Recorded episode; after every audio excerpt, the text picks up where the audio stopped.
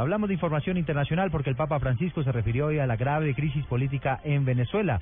Hizo un llamado al diálogo y pidió orar por el joven Cliver Roba, quien recordemos falleció en medio de las protestas. Miguel Garzón. El Santo Padre hizo un llamado en el Ángelus de hoy a rechazar la violencia en Venezuela, que aseguró está viviendo nuevamente momentos de aguda tensión y animó a reabrir el diálogo sincero y constructivo. Además recordó a Cluber Roa, el joven de 14 años, que murió el pasado 24 de febrero tras recibir un disparo en la cabeza durante una manifestación en la ciudad de San Cristóbal. Il Venezuela, che sta vivendo nuovamente momenti di acuta tensione.